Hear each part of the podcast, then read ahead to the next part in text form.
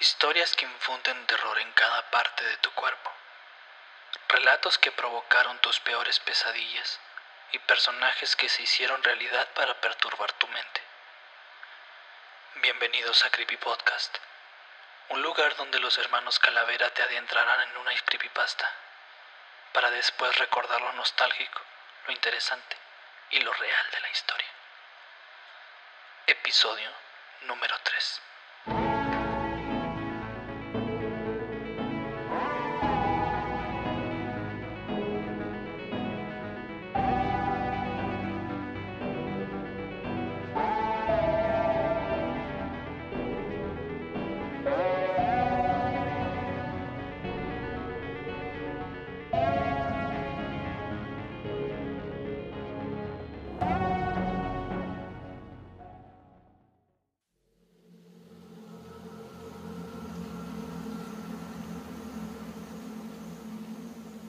Día 234. Querido diario, mi esposo hoy encontró un nuevo empleo aquí en Okinawa. Es una pequeña empresa, pero promete mucho. Estamos muy felices por comenzar esta nueva vida en Game Freak. Al parecer tienen contrato con una de las más grandes empresas de Japón llamada Nintendo.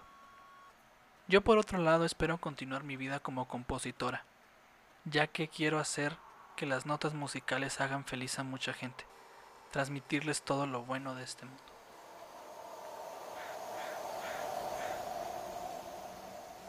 Día 235. Hoy Shin, mi esposo, llegó muy emocionado a contarme del proyecto que están elaborando en la empresa donde fue contratado. Al parecer tiene algo que ver con capturar una clase de animales o insectos. Se escucha bastante bien, a los niños les encantará. Nuestro querido hijo Ken se escucha bastante emocionado como su padre.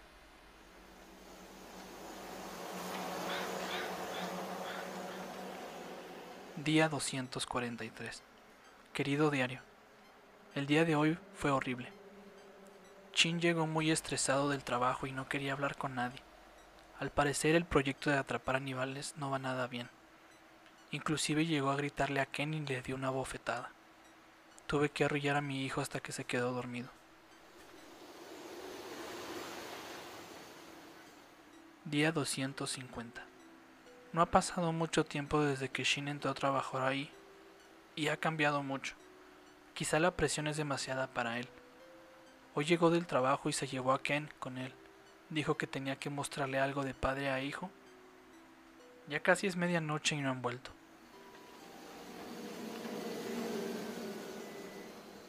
Día 254. Diario. No había tenido cabeza para volver a escribir. Mi pequeño Ken fue asesinado hace unas noches. La policía lo encontró desnudo, golpeado de la cabeza y con cortadas que asemejan la palabra emperador. Aún no, no nos entregan su pequeño cuerpecito. Día 260. Mi Ken se fue. El día de ayer pudimos sepultarlo al fin. Te juro que habrá venganza para que tu alma pueda descansar. Día 275. Mi esposo hoy me pidió que compusiera una canción para el videojuego que están creando en su empresa. Me comentó que la canción debe ser para honrar a los muertos. Al parecer, quiere ayudarme a superar la muerte de Ken. Día 280. Hoy, Shin y yo tuvimos una horrible pelea.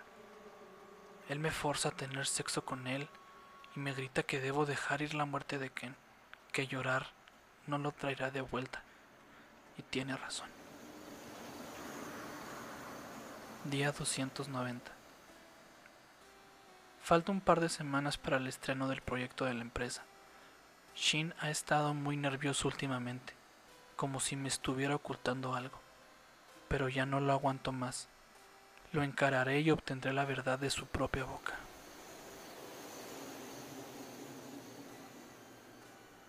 Hola diario. Soy yo de nuevo. Tengo mucho miedo. Hice... Maté a Shin. Me confesó que él mató a Ken. Me lo confesó todo.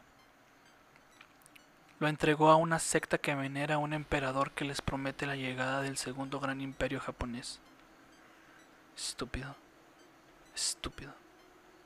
Me dice que el segundo imperio está muy cerca, que habrá una torre donde el fénix renacerá. Es un estúpido, le clavé un cuchillo en la garganta.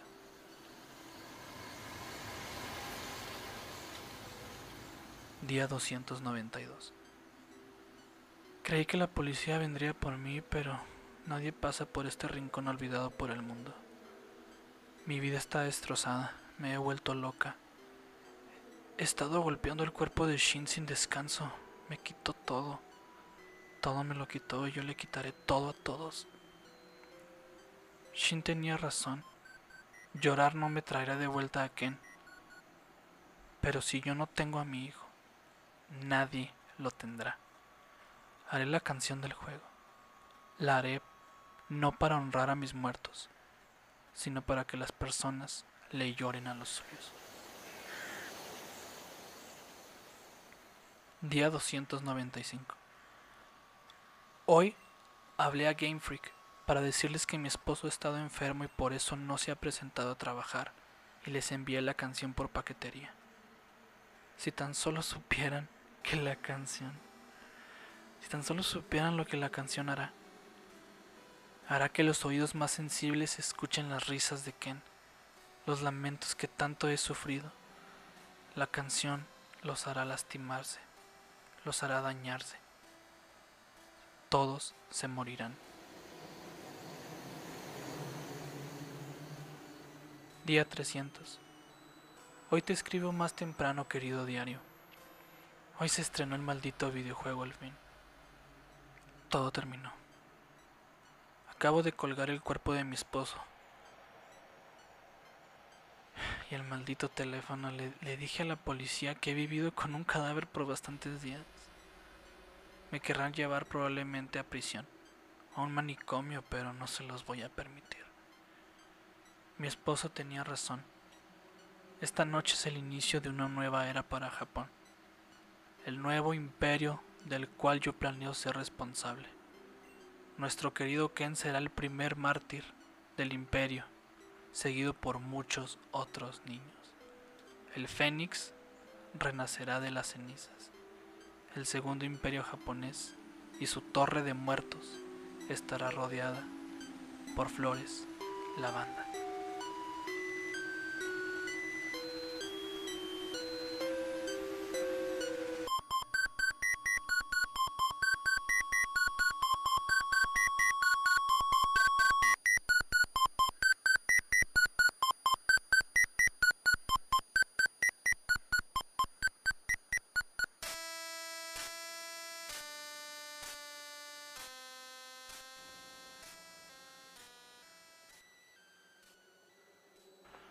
¿Qué onda, banda?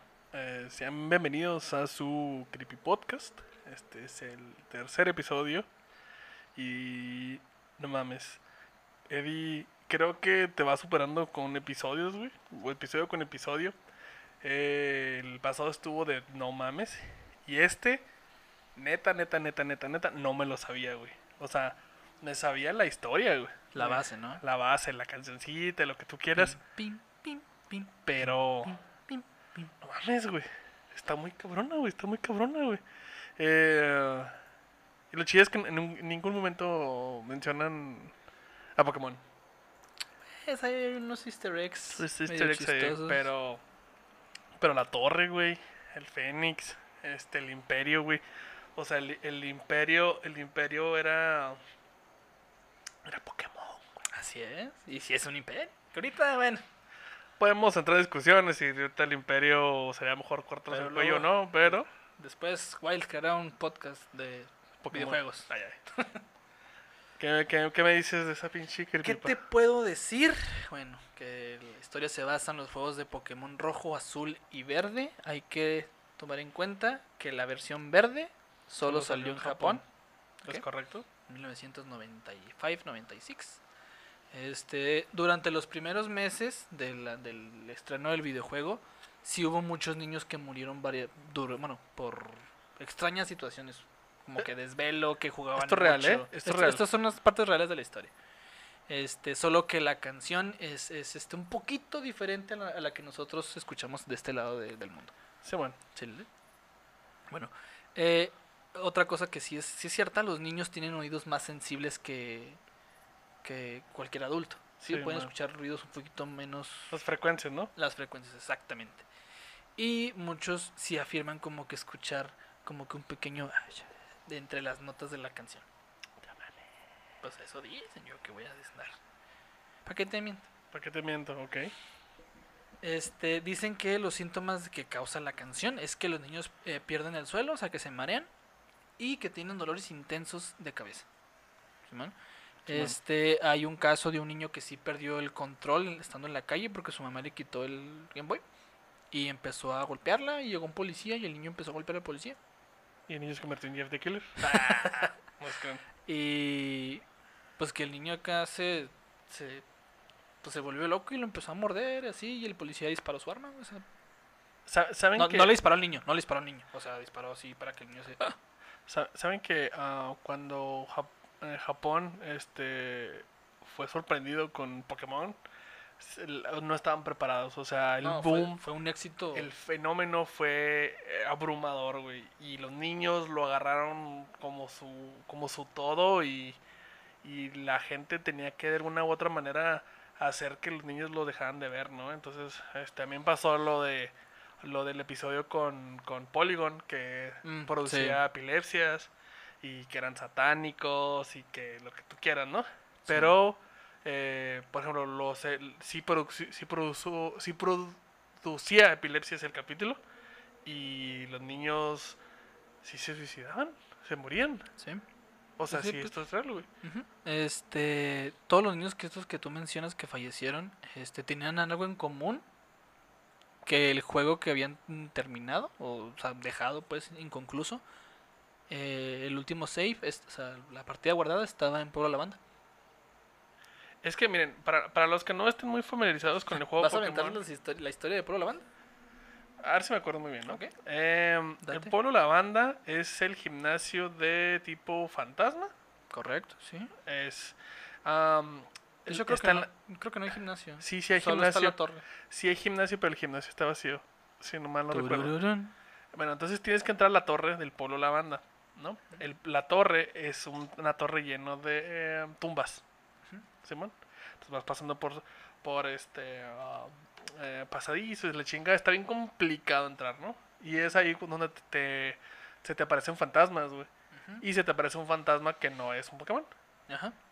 Que resulta ser que es el fantasma de un Pokémon que se llama Marowak. Que es la mamá de Cubone. Cubone, que es un Pokémon que perdió a su mamá, ¿no? Una Y usa, su cráneo como en, manera de recuerdo, ¿no? Entonces, la verdad es que esa, esa historia sí está muy creepy, güey. O sea, sí está muy intensa y tú como niño, o sea, no estás preparado para esa pinche historia. O sea, y la música, tin, tin, tin, tin. Ujú. Y es, una, es un compás muy lento que sí está medio... O sea, sí, Sí, está muy y, y yo creo que lo, lo que hace más, más fuerte la canción es que es un contraste muy duro porque vienes de cierta, la ruta 8 creo que es, y vienes con una canción muy feliz. O sea, es que Pokémon tiene, Pokémon, que tiene canciones muy cabronas, güey, muy bonitas, güey. Y muy, muy de acción. Pero esta, Cuando esta entras en a- especial, güey, no han podido. Yo no recuerdo otra canción más icónica de Pokémon que ¿No? esta, güey. Bueno, pues bueno. Sí, o sea, podemos debatirlo, pero, o sea, que se te quede tan grabado, ¿no? Y eso que nosotros no escuchamos eh, la versión Versión original. original. Eh, ustedes, para los que estuvieran eh, escuchando el podcast del principio, les fuimos metiendo ahí la, la canción original. Espero que no se mueran. Y ahorita están escuchando de fondo la canción original, ¿no? O sea, la que nos llegó en Estados Unidos. Es muy disti es algo distinta. Sí. Solo cambian como el timbre Sí. y el tiempo. Pero, pero no mames. No mames. O sea, obviamente, bueno, tienes más, más No, que son... la creepypasta, eh, sí es creepypasta. Pues es que son artículos que salieron en internet. o sea, son artículos de que, como esas clásicas historias que te dice tu mamá de que es del diablo, de que eh, el episodio que causó epilepsia, son, son noticias, son artículos que salieron. Y de los artículos se fue formando la historia y salió. Me mama esa parte de, de, de sol naciente, el quinto, el nuevo imperio, la chingada y pum, a la verga, güey. Y sobre Sí. todo porque los japoneses tienen este feeling de. como de asesinos, güey. Como de pinche Sí, sangre es que si hablamos de historias de terror, los japoneses están. Están. Wow. Están cabrones, ¿no? Sí. Y aquí tengo otros un par de datos. Este, Shin Nakamura, realmente, o sea, sí es, sí es, sí es uno de los fundadores de Game Freak. Él lamentablemente, lamentablemente ya falleció, pero sí es, o sea, él Lo sí mató él. Sí. Lo mató su esposa. Y su esposa, Satuo Harue, ella sí es una compositora muy famosa en Japón. Entonces, o sea, obviamente sí es una creepypasta, Ujú. pero basada en una historia real. Ajá. Sí, sí, sí. Oye, y es que, o sea, insisto, para los que no estén familiarizados con el juego Pokémon, Pokémon tiene personajes, sobre todo el tipo fantasma, muy creepy. Existen, Ujú. existen Pokémones que son niños, que se perdieron en el bosque, que se convirtieron en, en árboles fantasmas. Existen O uno de tus favoritos, Hypno, un... güey que, eh, creo que es un oso hormiguero, no sé qué es. que se roba... Que, se roba- que hipnotiza a los niños para que se vayan al bosque y se avienten de un puente. Simón, Eso está. está muy cabrona, este... O la piedra que son 109 almas. Ah, Simón. Spiritomb. Spiritomb, que son- es, una- es un Pokémon que son ciento, es una piedra con siete- 107 almas. O sea, el, el Pokémon son fantasmas, son muchos fantasmas de personas, ¿no? Así es. O el Tangela, que es un niño que se murió Ah, amarrado, un- ah. amarrado entre ramas y la chinga, porque tiene zapatitos. Sí. ¿sí? O sea, sí, sí, Pokémon tiene esas cosas creepy que te... Que, que, que- Que si lo piensas un poquito más dices, esto no es para niños. Esto no es para niños, definitivamente no. Pero pues bueno, eh, espero que os haya gustado esta creepypasta. Sí. Este, ¿Tienes historias que nos han mandado? Así es, Gerardo. ¿Sabes quién también hace canciones muy tétricas? Nirvana. No. Pum. Pum. Ah, la disparaste chida. Pasito pum pum. Pasito pum. Ah. El charro negro. El charro negro no es una posición no es una posición sexual, no es cosa gay, ¿qué es? Es una leyenda como la llorona. Pero es un charro negro que va en un caballo. ¿Quién no es charro negro es tequila con coca? Uy, qué miedo. Nos mandaron una historia. Ajá. Dice, cuenta un amigo del ambiente laboral que cierto día lo invitaron a pescar al río. Él dijo, sí, vamos. Y a su amigo le dijo, tú te vas a quedar aquí en la chalupa, ¿ok? Y él se bajó a bucear. Supongo que se vació, era la noche supongo. Y cuenta que él se quedó ahí remando para evitar que la corriente se llevara la chalupa, o sea, la canoa, no sé cómo le quieran llamar.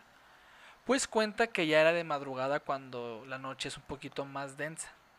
Sí, no más densa, también tétrica, güey. Sí, man. O sea, es cualquier cosa a las 3 de la noche y se ve raro. Sí, con cualquier cosa, güey. o sea, Hasta haciendo un huevito a las 3 de la noche. salir, salir, güey. ¿sabes? Sí, con eso. Bueno, dice que estaban en la madrugada, que la noche es más densa. Dice que sintió que alguien lo miraba.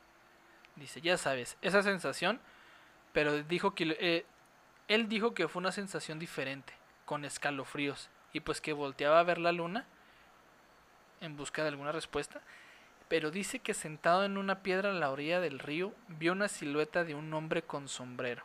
Y digo hombre porque había, un, había luna y brillaba, eh, entonces podía ver claramente que era un charro que se alcaba- alcanzaba a distinguir con la luz de la luna. Y a lo lejos cantaba, estos celos me hacen daño, me enloquece. Dice que sintió un miedo horrible, que se le erizó toda la piel y el cabello, y que en eso salió su compañero de la pesca y echa los pescados a la canoa. Y le dice, hermosazo, se escuchó eso. Sí. Ya mi te echó los pescados a la canoa, güey. y le dice a su compañero, le dije, le dije ya estuvo, güey, vámonos. Y él no cuestionó nada a su compañero y remaron hacia la, ori- a la orilla, bajaron todo rápido y nadie dijo nada. Y se fueron lo más rápido posible. eh, y como el río está rodeado de potreros, dicen que había, que había caminando a escasos tres metros varios potreros cuando se escucha como cuando alguien se avienta al agua.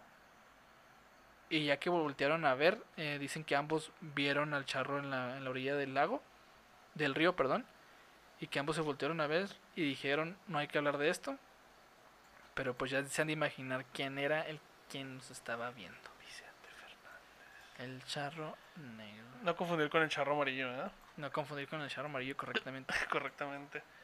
El charro, el charro negro es una de las historias este, clásicas de México. Es como el universo de creepypastas mexicanas. Es este, Pues, de la hecho, contraparte su- de, de, de La Llorona, ¿no? Es como La De Llorona la con nahuala. la eso. nahuala, la nalgona. Ah, no, no, la buchona. No, como Pascualita también, de aquí de Ujú. Chihuahua, güey. Que hay nuestros compas de, de Señales Podcast. Tienen un episodio, se lo recomiendo mucho, está muy cabrón. Este. Sí, güey, es clásica. Eso es algo clásico. Y. Pero es más del sur. Sí, es un poquito más del sur, pero aún así, o sea. Si ves, un, o sea, son las 3 de la mañana. Si hacer un huevito a las 3 de la mañana se te hace raro, imagínate ver un charro parado en la orilla del río viéndote a las 3 de la mañana. No le dices buenas. Sí, estar cabrón, ¿no? No, no. Que me Y lo estás en el bosque, güey. Pero es que también, o sea, chingos se ponen a nadar en la mañana, güey. O sea, en la madrugada, güey. No Pues mames. supongo que a esa hora es más fácil pescar, ¿no? O sea, Pero pescar un charro negro, güey. No mames, güey. ¿Tienes más historias?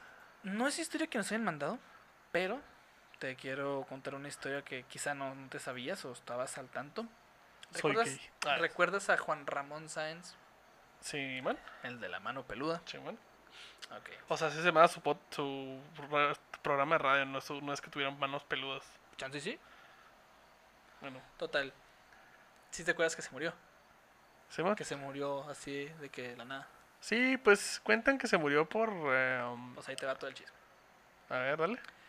Eh, Juan Ramón Sáenz tiene su programa de la mano peluda y siempre recibe llamadas de gente No, no, no, de que... bueno, sí de hecho todavía sigue el programa. Simón, yo creo que es una de las historias clásicas también de México, Es pero una- como una creepypasta. Es como una creepypasta, la de Samuel, ¿o ¿cómo se llama?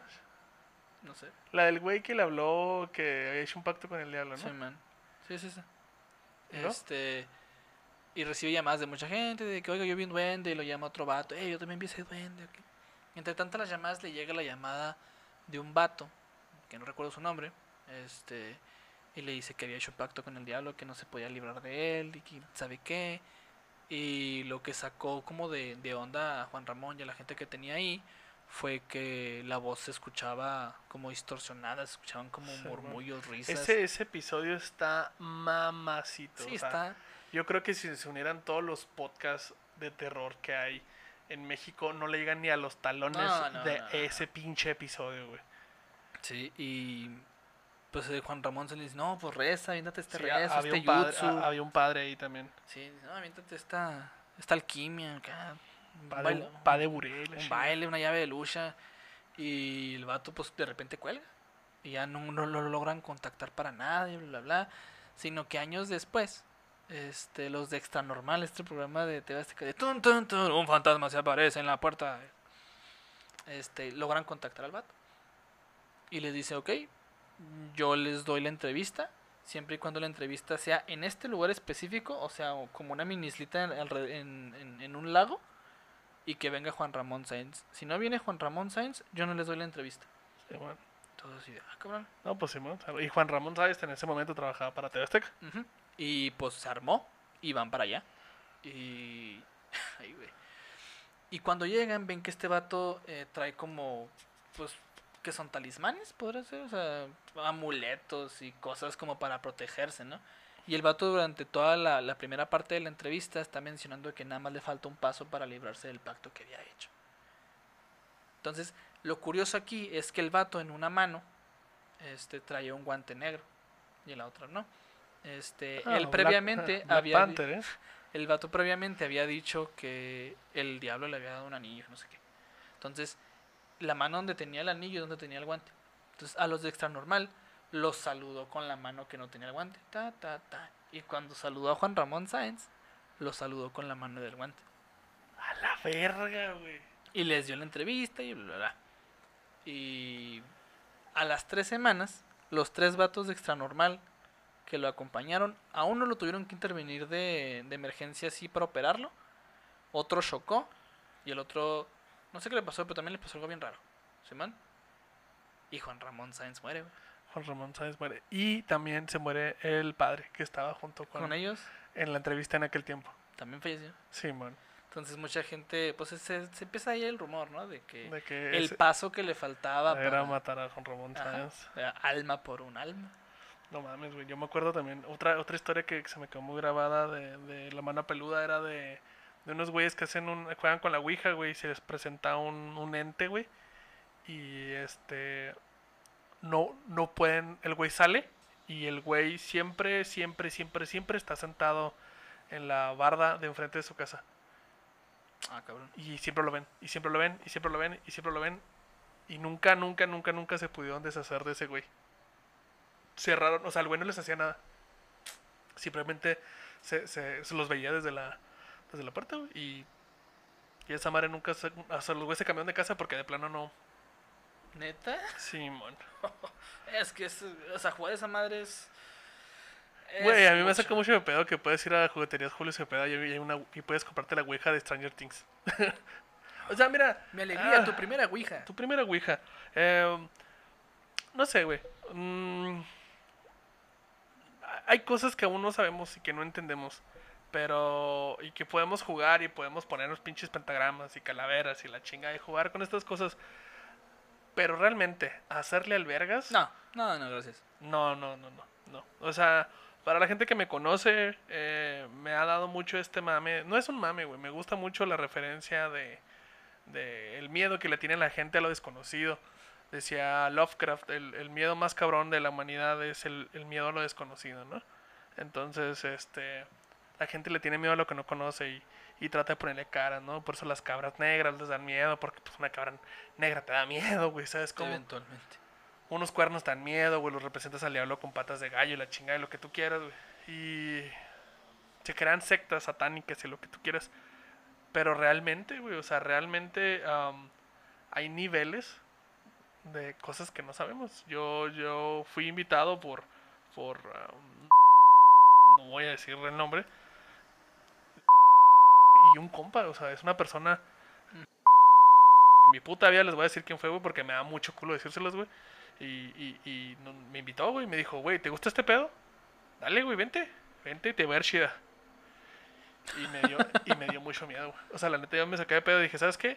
Mejor le voy a bajar dos rayitas y ya no voy a ser así tan, tan darks y tan satanicón. Porque me... En una de esas sí me... Sí, sí, sí. No. Sí, me sacan un pedo, güey. Entonces, eh, no sé, güey. Esa historia de, de, de la mano peluda es muy cabrona, es muy icónica y la verdad no... Voy más del lado de que sea verdad a que sea mentira, la neta. ¿Cuál? Es la, la, la de... ah, ¿Juan es Ramón? que- sí, de Juan Ramón, güey. Se me olvidó el nombre del vato, güey. Creo que es como... No lo digas. Sí, sí. Así estamos bien. Así estamos bien, güey. Pero pues nada, güey, esto fue este la creepypasta de Polo La Banda. Este, muy creepy, muy buena, Medi. Este, la verdad no la había escuchado, te rifaste. Y pues nada, ¿dónde nos puedes seguir, Medi? Nos pueden seguir en todas nuestras redes sociales como arroba creepypodcast. Nos pueden seguir aquí en Spotify, nos sirve mucho. En YouTube, suscríbanse.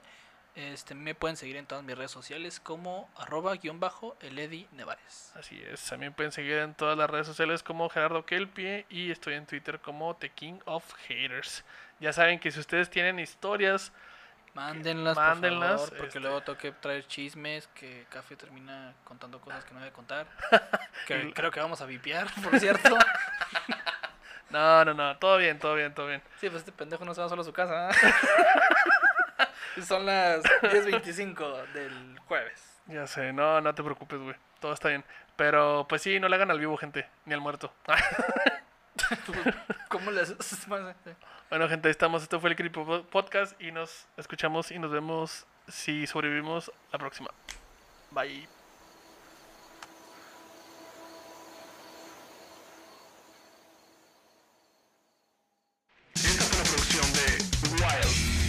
La forma salvaje de hacer podcast.